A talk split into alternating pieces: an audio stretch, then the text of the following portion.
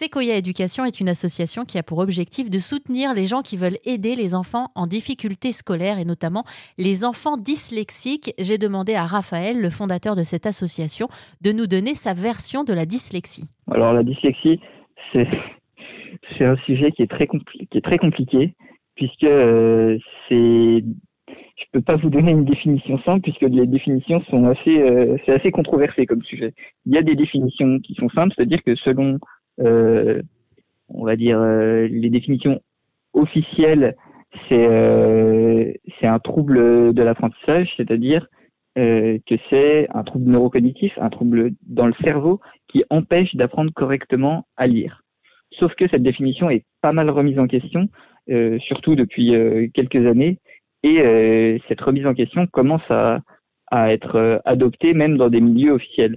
C'est-à-dire que l'éducation, le ministère de l'Éducation nationale parle désormais euh, d'une cause euh, pédagogique pour, la, pour des troubles qui sont considérés comme de la dyslexie.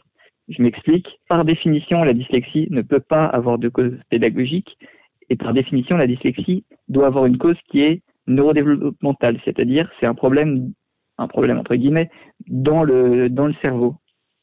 Sauf que dans les dernières recherches et les derniers documents euh, publiés par euh, le ministère de l'Éducation nationale, il, précise que en fait de nombreux enfants qui ont des troubles qui sont diagnostiqués comme des troubles 10 et des dyslexies notamment, euh, en fait ces troubles ont souvent comme origine des pédagogies, des méthodes pédagogiques inadaptées, notamment les méthodes d'apprentissage de la lecture. Donc c'est un peu c'est un peu plus compliqué que peux pas donner une définition simple parce que c'est un peu au cœur d'une controverse actuellement. Alors vous inquiétez pas, hein, Raphaël, on est sur RZN Radio, on discute. Euh, j'imagine aussi qu'il y a des auditrices, des auditeurs qui connaissent peut-être euh, euh, ce sujet, qui seront pas forcément d'accord avec vous, d'autres au contraire qui aimeraient apporter des informations supplémentaires. Ben, N'hésitez pas à le faire, vous nous envoyez vos messages, hein, contact.rzn.fr. Comment est-ce qu'on peut détecter la dyslexie? Eh bien, bon, pour détecter la dyslexie ou des difficultés en tout cas de compréhension, euh, c'est assez simple, hein. enfin c'est assez simple.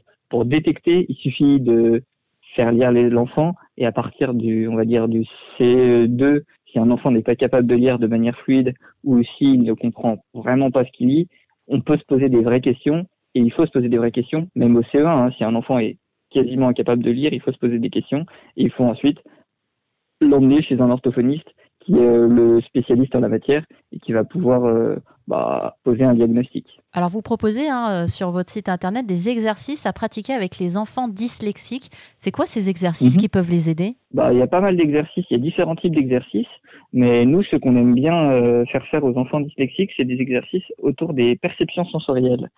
Donc bon, on a cinq sens et les dyslexiques aussi, mais chez ces, chez ces enfants souvent, et chez d'autres hein, d'ailleurs, pas que chez les enfants 10, mais euh, ces sens sont moins bien développés. C'est pas euh, forcément une cause euh, génétique ou héréditaire, ça peut être aussi pour des raisons X ou Y d'environnement, ou voilà. Mais puisque ces sens ont été moins bien développés, il est super intéressant de les travailler avec eux, puisque ça va leur permettre bah, de, de se recentrer sur eux-mêmes, d'avoir plus conscience de leur environnement euh, d'être plus concentré. Donc souvent, euh, ces troubles 10 sont, euh, sont associés à des difficultés de concentration.